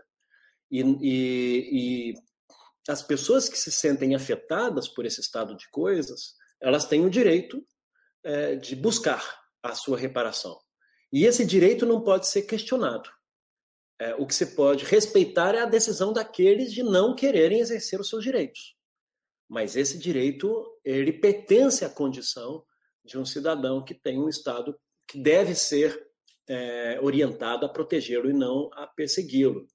Segundo, é, que tem a ver com a provocação mesmo de que como então buscar é, que, a, que o financiamento desse processo ele alcance a, a, a, os deveres materiais daqueles que causaram essa violência, é, na verdade, na verdade, o, o, existem instrumentos dentro da legislação brasileira que é, estabeleceriam que, que estabelecem que aquelas autoridades que deram causa a um determinado prejuízo ao Estado, elas devem sofrer ações de regresso para indenizar o próprio Estado daquela despesa que o Estado teve que, que cumprir em razão das suas atitudes como, como dirigentes da época. Essas ações de regresso, elas, elas têm como premissa alguma condenação. Então, o, o grande nó do nosso processo é que não se permite as, as, as condenações para estabelecer o nível de responsabilidade individual de cada um daqueles que participaram dessa estrutura repressiva e qual, qual foi o nível de responsabilidade de cada um, para que depois o Estado possa promover aquilo que eles chamam de ações de regresso contra essas pessoas. Poderia haver, mas isso se dissocia do dever que o Estado tem é, em respeitar o direito das pessoas em serem é, reparadas pelos prejuízos que o Estado causou na vida delas.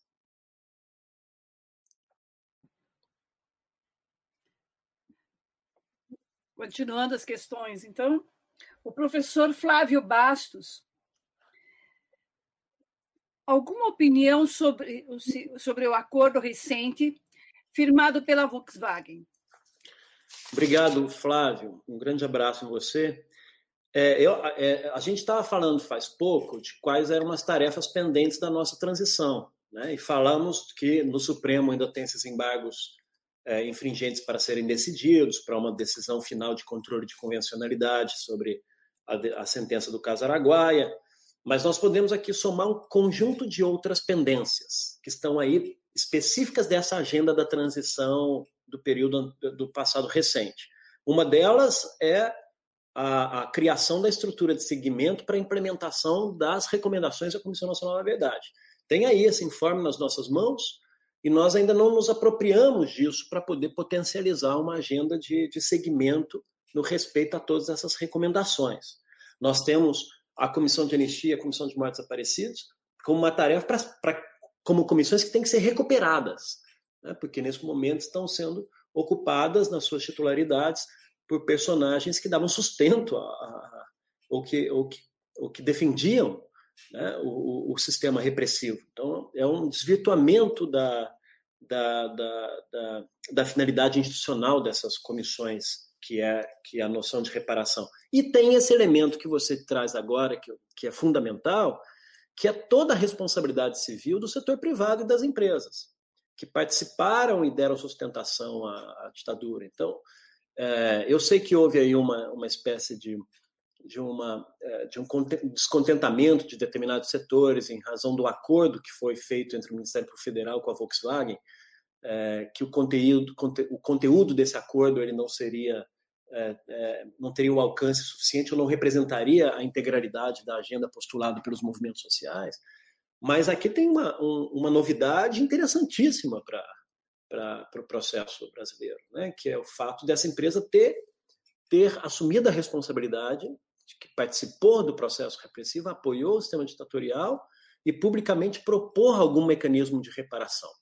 Eu não quero entrar nos detalhes sobre se esses mecanismos essas propostas estão adequadas ou não, mas eu quero me centrar na, na, no elemento objetivo de ter uma, uma empresa dessa natureza. E agora a gente está vendo, já, já existe por parte do movimento sindical brasileiro que atuava dentro da comissão de anistia e ainda atua, sempre existiu uma, uma reclamação pública para que as empresas que os perseguiram, que perseguiram os sindicalistas, que perseguiram e demitiram os trabalhadores, especialmente as empresas privadas, mas também as estatais, elas tivessem a sua parte de responsabilidade nesse processo. Então, isso, isso sempre esteve presente. As demissões em massas que aconteceram nas estatais, na Companhia Docas, na, na, nas petroquímicas, nas siderúrgicas, de perseguição ao movimento sindical naquela época. Isso sempre aconteceu, sempre existiu. Então, o caso Volkswagen é, uma, é, é muito emblemático e ele pode ser, quem sabe, apenas um primeiro passo é, muito importante. E aí eu, eu agrego, inclusive, essa, essa, essa, esse elemento é, da, da, responsabilidade das empresas privadas pelos atos do passado, como, quem sabe, mais uma oportunidade da, da luta por justiça. Acho que, é, acho que é muito importante acompanhar isso de perto, porque nesse processo já se agregaram outras, outros novos estándares internacionais. Por exemplo, já surgiu toda uma discussão de princípios sobre empresas e direitos humanos, que é coisa que não existia antes. Esses princípios, hoje, nós estamos vendo aí a, a, a repercussão da, da, da ação da, da, da, segurança privada do Carrefour, né, é, com, essa, com essa consequência de racismo que nós, todos nós assistimos, é, isso é uma grande agenda, a agenda da, sobre a relação entre empresas e direitos humanos. Né?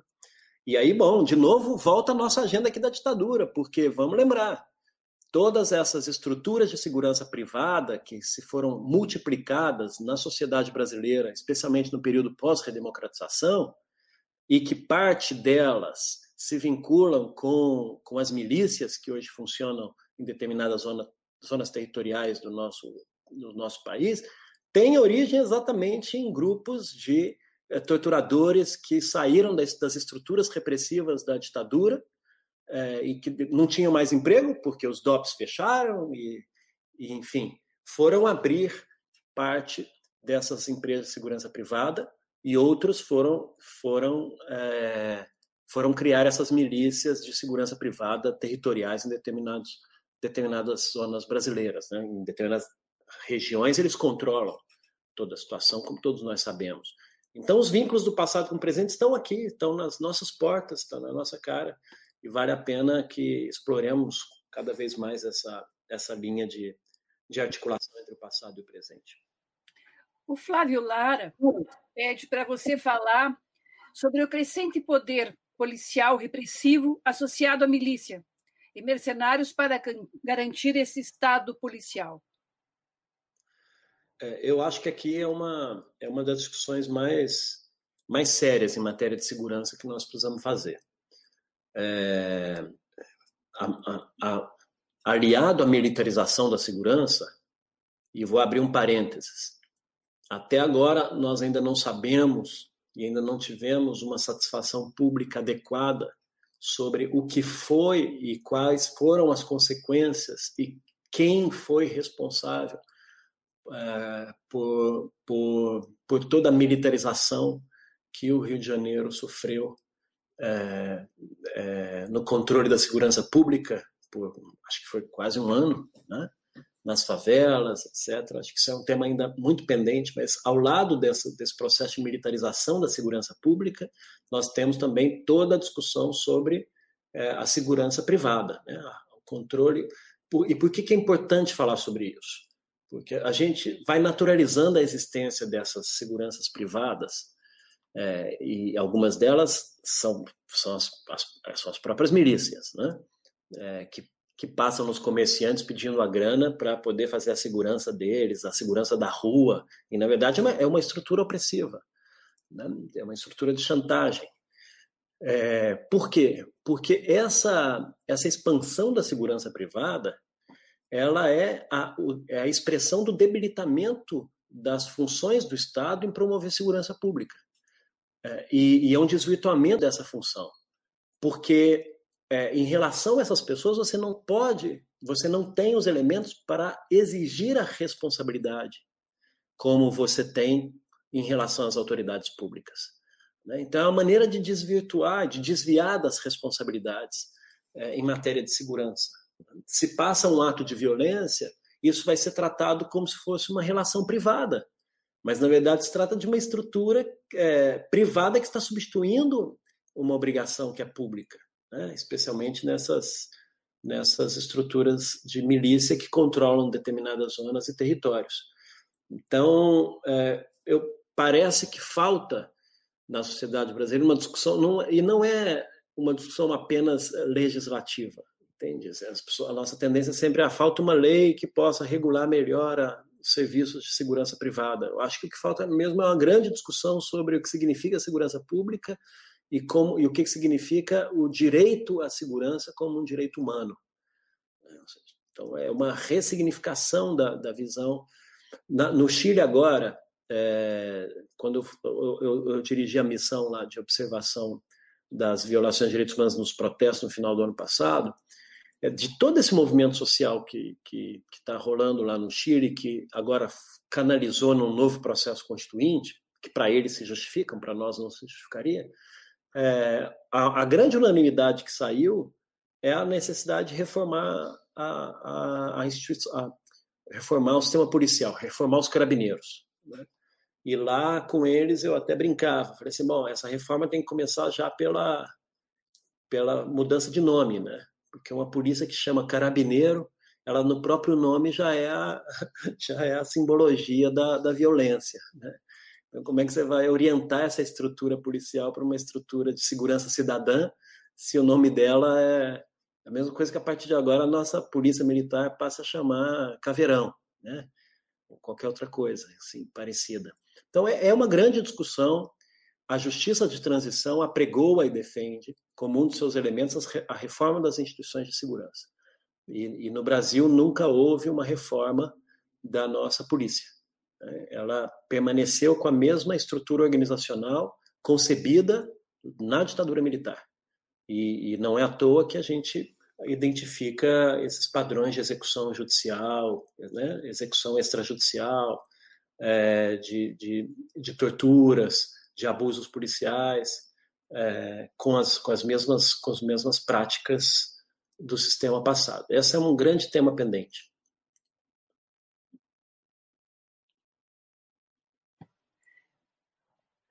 O Eduardo Tornaghi pergunta: gente parece preferir suas crenças à verdade dos fatos.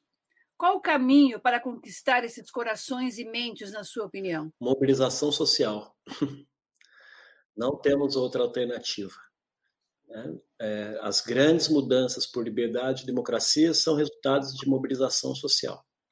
Por isso que eu brinquei no final da minha fala, falei, vamos declarar 2021 o ano da memória no Brasil, porque ele será um ano crucial para a nossa história, para ser um ano pré-eleitoral, para poder, para poder reinstalar no imaginário social brasileiro e na cultura brasileira, nos corações e mentes, o apreço pelos direitos humanos. Eu acho que não tem agenda mais privilegiada para fazer isso, para alcançar esse êxito que é, que essa que é a agenda da memória, da verdade, da reparação, que mostre para as pessoas que esse tipo de, de prática de experiência nós já vivemos, não devemos seguir insistindo em, reiterá-las ou, re, ou reacendê-las, porque elas não nos servem.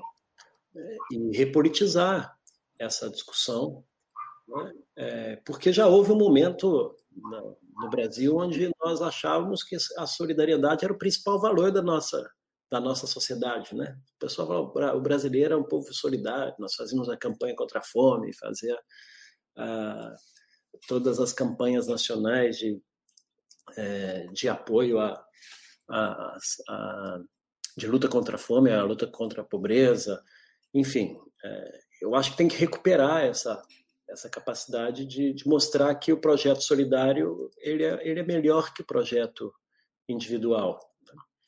Mas enfim, eu só só com mobilização social, assim, acho que quando eu falo de fazer um movimento assim, na verdade, nós, o Brasil está tendo muitos movimentos nesse momento. E isso está sendo interessante se ver. O legal seria fazer algo que, re, que conectasse é, o movimento de memória, verdade e justiça com as lutas mais, mais atuais.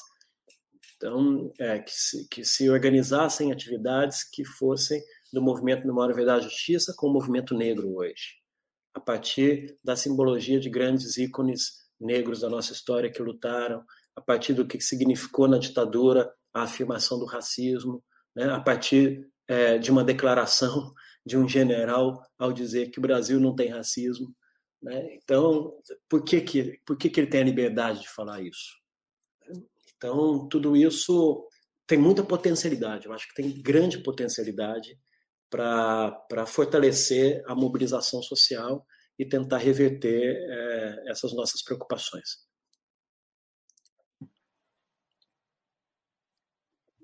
Essa pergunta, é, quando eu leio, ela está meio fora de contexto, mas deve ser no momento em que você estava falando que a pessoa fez. Então, acho que você vai, vai conseguir entendê-la.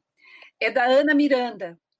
O STJ confirmou a tese do Ministério Público Federal. Onde? E onde isso? Há uma decisão recente que saiu. É, fala para Ana que eu envio para ela a, a cópia da, da sentença, porque eu tenho o WhatsApp dela. Estou revelando aqui na frente de todo mundo. Ah, ela acho que estava assistindo, então ela escutou. Está passado. É, a Elia Benfer. Mobilização social. E a pandemia? Passa Qual por a mobilização social nesse momento? passa por isso. A pandemia ela está também nos forçando a gerar novas novas formas de mobilização, né? E é, é, eu acho que ela até essa maneira de organizar virtualmente é uma maneira que permite nacionalizar as lutas, porque a gente ficava dependente de organizar um encontro, uma assembleia presencial, e, e o Brasil é um país continental, né? é bem difícil você transformar, criar movimentos nacionais, se a Globo não quer.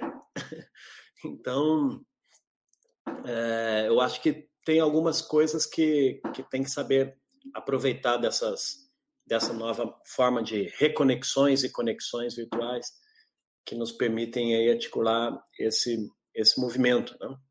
A verdade é que hoje os movimentos não, não, são, não têm a mesma estrutura que antes. Tinha uma liderança, uma direção, e essa direção aprovava um plano de ação.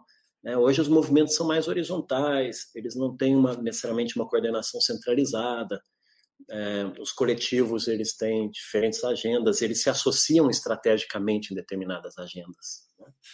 Então, esse, esse associativismo ao redor de uma agenda estratégica que eu acho que poderia ser objeto de uma, de uma reorganização para que, quem sabe, o ano que vem nós perturbemos uh, de maneira bastante ativa a cada vez que se queira uh, reiterar ideias que não são compatíveis com, com a democracia e com a liberdade. Então, organizar um movimento. As, as, os coletivos já estão postos, as redes já estão postas. A questão é, é fazer uma convergência dentro de um cronograma é, onde todos possam estar comprometidos em, em reproduzir e, e, reagir rapidamente em determinadas situações. Isso já está acontecendo de alguma maneira. Né? Só acho que um, um desses, uma dessas, umas dessas mobilizações tinham que gerar em torno é, organicamente e estruturadamente em torno da agenda da memória da verdade e da justiça conectada com, com os movimentos de luta do presente. Temos mais duas perguntas, daí a gente encerra.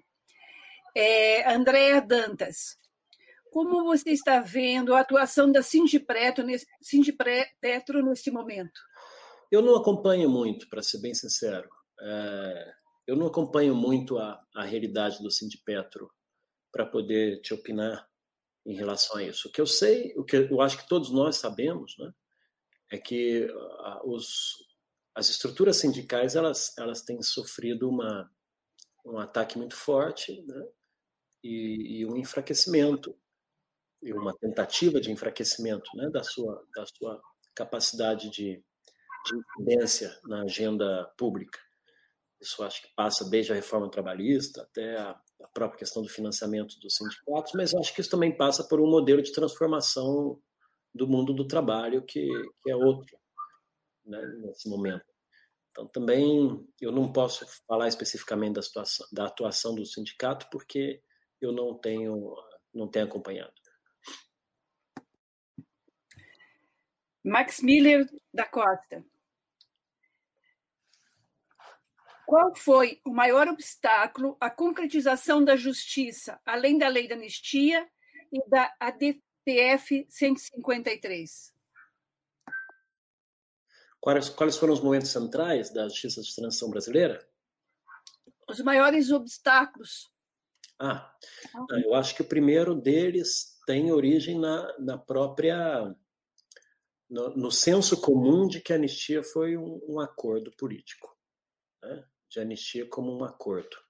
Eu acho que esse é o principal obstáculo, porque se trabalha com essa, com essa ressignificação de que, é, de fato, lá atrás, a sociedade brasileira pactuou que para sair da ditadura tinha que haver impunidade, é, e, e, e, em troca, nós abriríamos é, o processo democrático. O fato é que o real né, é que as pessoas confundem historicamente o momento do acordo político na edição da lei de anistia com o momento do acordo político na, na eleição indireta que, que elegeu o Tancredo. São dois momentos diferentes e é muito conveniente promover uma fusão desses momentos históricos. É, a lei de anistia foi uma conquista da sociedade, foi uma imposição à ditadura que não queria lei de anistia alguma, e, e, na, e no Congresso Nacional votaram dois projetos. O projeto da anistia ampla, geral e restrita, de um lado, e o projeto da anistia restrita do outro. E um perdeu por poucos votos. Por poucos votos. Então, como, como vou dizer que essa lei é resultado de um acordo político, de um consenso, sendo que, na verdade, eh, legislativamente haviam dois projetos votando, um, um, confrontando um contra o outro, e um foi derrotado, e apesar de, de que a, lei, a, ideia de lei de anistia ampla restrita tenha sido derrotada, o resultado de alguma anistia, que era essa anistia possível, ela foi apropriada como uma vitória do movimento social, porque a, anistia, porque a ditadura não queria nenhuma. Então, e, e, e a ditadura queria isso como impunidade e a sociedade o apropriou como como reparação e como liberdade. Né? Tanto que e, isso explica um pouco porque que o Brasil é um dos únicos que que fala é, do movimento pela anistia, porque em outros países a ideia de anistia é algo a ser rejeitado, porque significa impunidade pura e simples, mas no Brasil a anistia significa liberdade e reparação, porque foi uma luta social para regressar os exilados, para regularizar os partidos clandestinos, para liberar os presos políticos, era uma luta por liberdade. Então, acho que esse, para mim, é, do ponto de vista simbólico, isso é mais importante. E outra coisa foi o momento lá da, da, da, do colégio eleitoral, da votação indireta, que aí o Tancredo sai candidato e coloca como vice o Sarney, que era o presidente do Partido de Sustentação da Ditadura, né, que tinha sido presidente da Arena. Esse momento aí era, uma, foi um acordo.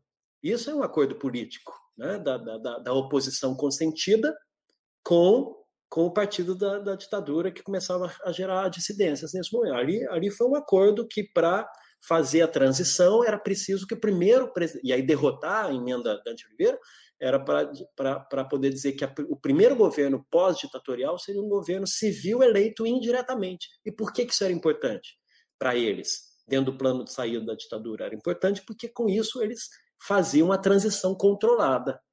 Né?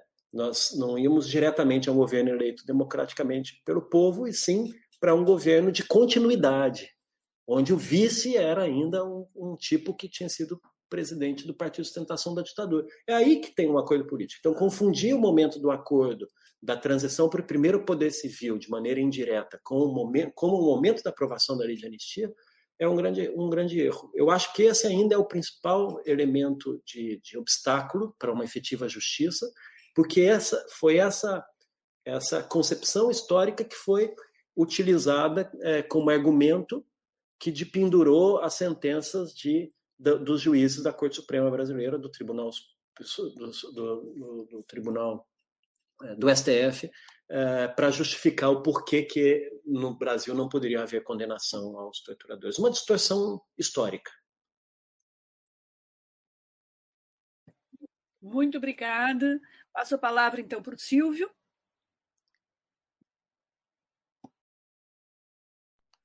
Paulo, a gente não coloca direitos humanos no, na nossa frase arte, ciência e paciência, porque ela permeia tudo nos Estados Gerais.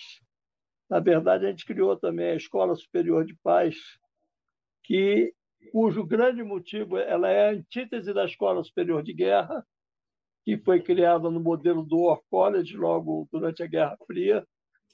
E nós somos a antítese disso. E a gente quer construir a paz e a gente quer construir os direitos de todos, devolver ao povo o estado de bem-estar social. a moradia decente, o trabalho decente, o transporte decente, a saúde decente, tudo decente para o povo. E isso são os direitos humanos pelos quais a gente luta. Então, ele está. É o Tá. sujeito oculto da nossa escola e dos Estados Gerais. Você está convidadíssimo para se agregar ao nosso movimento. Será muito bem-vindo. Você é uma pessoa super querida. E Tô dentro, tô dentro. Já aceitei o convite. Pô, que bom, Paulo, que bom. Agradecer a Glaucia de ter te trazido hoje, o Bessa de estar aqui sempre instigante. E eu queria agradecer muito a Ana e o Pedro por esse. E o Francisco, então, eu resolvi errar o nome dele hoje. Hoje eu estou ensaiando o nome dele de para errar, mas eu sei que é Francisco, eu sei que é Ana. A música que vocês cantaram no primeira, na abertura foi linda. Então eu vou passar voz e violão para vocês, para a gente começar a encerrar, e depois o Paulo vai para as palavras finais dele e a gente começa a encerrar esse encontro, que é o penúltimo do ano, né? discutir essa questão fundamental, essa, essa coisa da memória, eu acho que essa é a minha, essa é a minha pauta, né? eu propus que essa discussão se chamasse bússola âncora, a memória, porque é a nossa discussão. E ano que vem é um ano bom para a gente trabalhar essa questão. E vamos, vamos na semana que vem, nós vamos fechar esse ano o encontro com a astróloga Cláudia Lisboa, que vai nos falar o que será do amanhã. Tá bom? Então, vou, a- vou agradecer a vocês e vou passar, então, para a Ana e para o Francisco darem o recado final. Agora sim. Bom, agradecer então muito o convite, foi literalmente uma bela aula, muito gostoso estar aqui com vocês. É, e quem gostar do nosso som, procura aí o Entre Latinos nas redes. A gente está é, Facebook, Instagram e YouTube. É, eu acho que é o que falou. Para a gente é uma honra estar aqui nos Estados Gerais da Cultura. Então, estamos aqui à disposição sempre que vocês precisarem, estaremos aqui. Isso aí. Parabéns por essa iniciativa tão importante, né? A próxima música, eu acho que ela dispensa um pouco apresentações. Eu acho que todo mundo vai cantar ata- atrás da telinha com a gente. Então vamos lá, Geraldo também.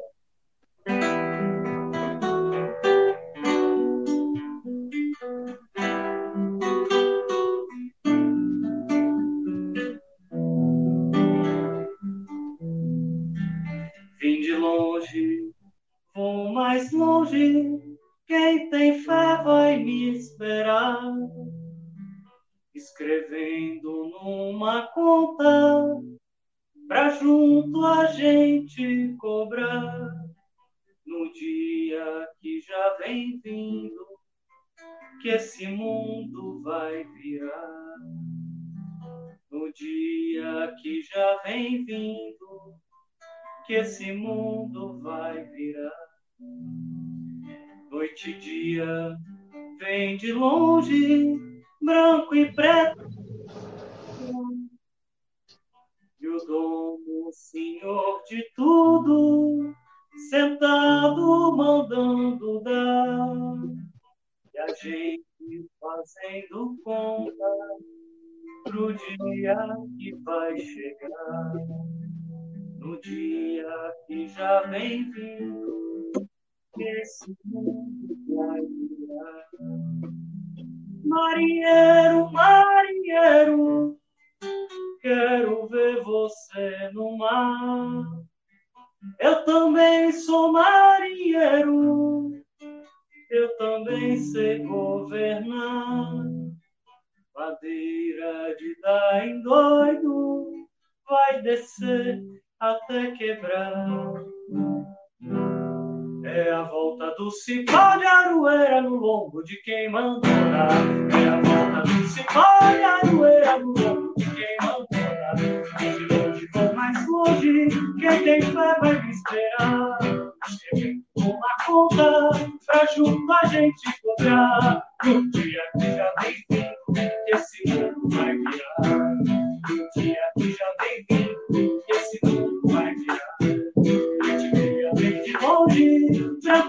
trabalhar. Se de tudo, sentado mandando dar. E a gente fazendo conta do dia que vai chegar. O dia que já vem vindo, que esse mundo vai virar. Marinheiro, marinheiro, quero ver você no mar. Eu também sou marinheiro, eu também sei governar.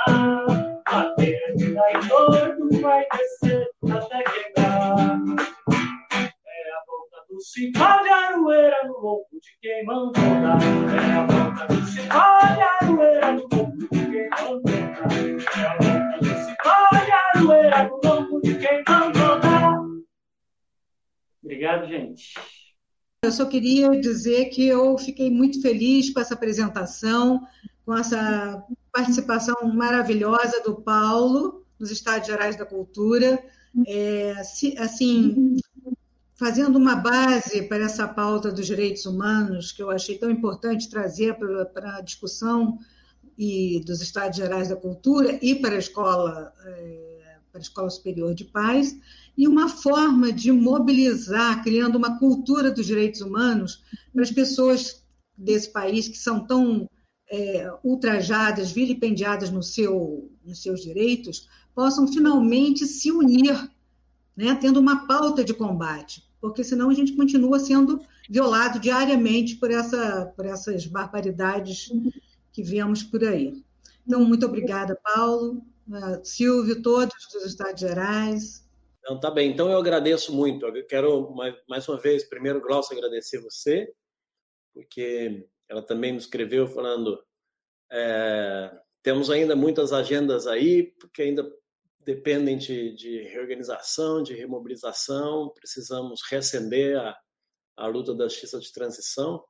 Fiquei bastante entusiasmado em sair dos mesmos círculos e ampliar para outros setores, especialmente o campo da cultura, porque hoje Bom, como no passado, nós estamos falando de continuidades, né? Como no passado, a arte ativista, ela foi fundamental.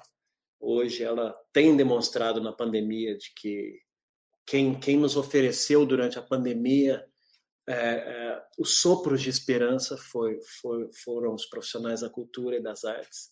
Quando estava todo mundo dentro de casa, deprimido, sem saber o que ia acontecer, que mundo novo é esse? De novo, quem nos deu a, a, a, apoio desde fora foi de novo as artes e a cultura, apoiando moralmente, psicologicamente, politicamente todos os, todas as pessoas nesse momento de esse ano tão difícil, né, para todos nós, onde se perdeu muita gente importante.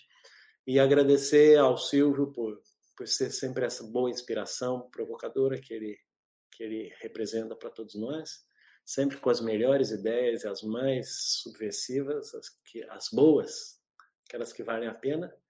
Agradeço a pergunta de todo mundo, a participação. Já me aderi ao movimento, podem contar comigo. E de maneira muito especial, Ana e Francisco, muito linda a apresentação de vocês, inicial e essa final. Muito especial, muito especial realmente. É, muito emocionante. Então, muito obrigado, muito obrigado de coração. Espero que todos tenham um muito bom fim de ano também. Obrigado a todos, obrigado, professor Bessa, que está aqui conosco, Tornag, que já não está mais, mas participou também, pessoal do Estado Geral, que está por trás das telas, mas que trabalhou para burro para esse encontro acontecer. Muito obrigado a todos e está encerrado o encontro. Obrigado, Ana, obrigado, Francisco.